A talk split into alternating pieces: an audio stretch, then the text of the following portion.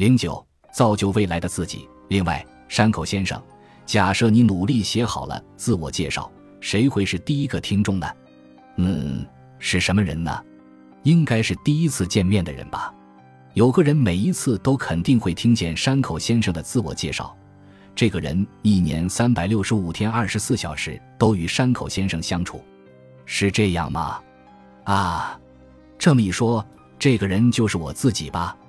正是如此，自己说出的话，也包括在脑海中思考的话，在传递给他人之前，自己会成为第一个听众。虽然是理所当然的事，但没办法立刻回答出来，是因为我从来没意识到这件事。我也一样。在被问到这个问题之前，完全没意识过，不会想到自己一直都在听自己说话。虽然希望别人对自己的自我介绍感兴趣，但其实也具有自我宣誓的功能。自我宣誓，没错。每次进行自我介绍时，就是在向自己宣誓我是这样的人。你有听过“语言塑造一个人，口头禅影响一个人”这种说法吗？有。如果老是说我是一个没用的人，就会认为自己做什么都不会成功，而真的变成没用的人，是这样吗？是的，这就是自己给自己贴标签。例如，有人常说我很差劲，很快就会惹人厌，但这种人的内心深处其实很希望周围的人可以对他说：“才没有这种事。”与遇到任何事都说我很差劲的人相处时，你会怎么做？只要不是关系密切的朋友。都会想逃之夭夭，应该很多人会对他敬而远之吧。而身边的人一旦远离，这个人又会开始说：“大家都离我而去，我果然是个惹人厌、没用的人，并且开始责备自己。”接着碰到新的人时，又开始说起我是一个没用的人，而陷入恶性循环。虽然举了一个极端例子，不过语言是会塑造一个人的。对了，山口先生。刚刚我提出的五分钟完成四十小时工作的自我介绍，能说给我听听吗？我叫山口，是利用 Excel 功能将每个月四十小时的资料分析工作缩短至五分钟的派遣人员。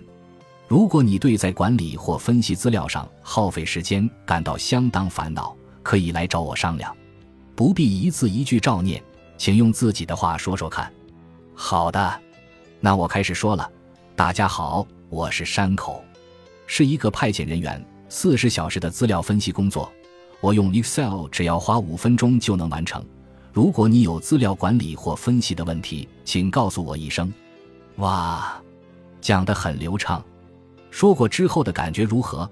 嗯，完全不是自己会说出的话，觉得有点奇怪。很好的领悟。为什么会觉得奇怪呢？因为感觉那不是自己。花五分钟完成四十小时的工作，这是横川先生想出来的，而不是我的东西。我无法从心里认同自己可以做到这件事。明明有做出业绩，却说不认为自己可以做到，也是很奇怪吧？